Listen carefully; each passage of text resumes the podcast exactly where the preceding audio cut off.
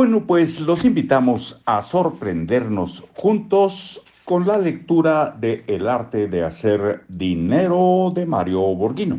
¿Por qué lo digo? Simplemente porque hace mucho tiempo que lo leí y apliqué algunas cosas, lo confieso. Pero bueno, estamos prácticamente releyendo este texto y queremos sorprendernos junto con ustedes. Nos vamos a algunos detalles de la biografía de Mario, de Mario Borghino, sobre todo eh, biografía pues técnica de conocimientos. Dice, Mario Borghino es director general de la empresa Borghino Consultores, empresa especializada en alta dirección.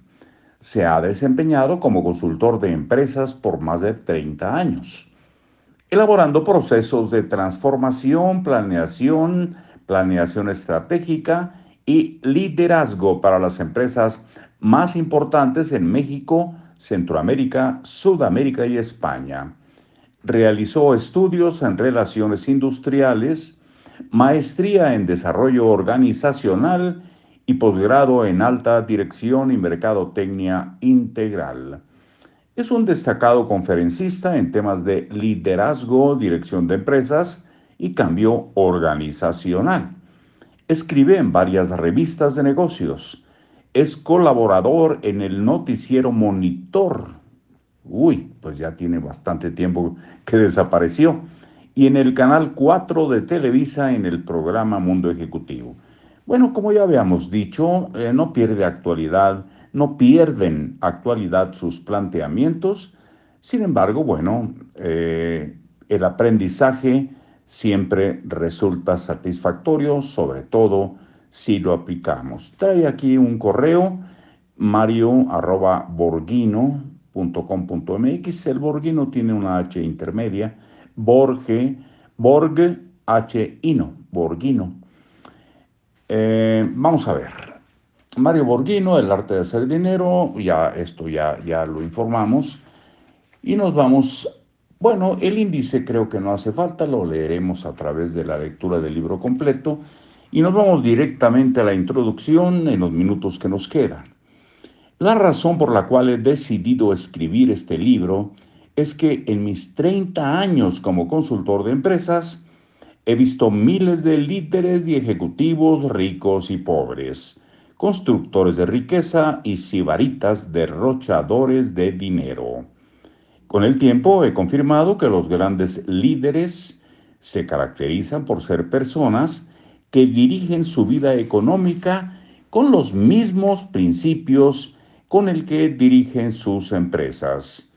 He visto líderes retirarse de la vida activa y hacer trabajos para instituciones no lucrativas y construir riqueza igualmente para dicha institución. Es como su ADN que los distingue de las conductas de, los, eh, de las demás personas. Su modelo para construir riqueza lo aplican a todo lo que hacen, inclusive en sus finanzas personales. Muy pocas veces he visto líderes pobres. Me refiero, desde luego, a los auténticos líderes no a quienes simplemente ostentan una posición de liderazgo. Los líderes comparten prácticamente las mismas virtudes que la mayoría de las personas económicamente exitosas. Es más, cuando se habla de personas con dinero, se establece una asociación natural con los líderes y viceversa. En el imaginario colectivo de Occidente, líder y solvencia económica son términos con connotaciones muy semejantes.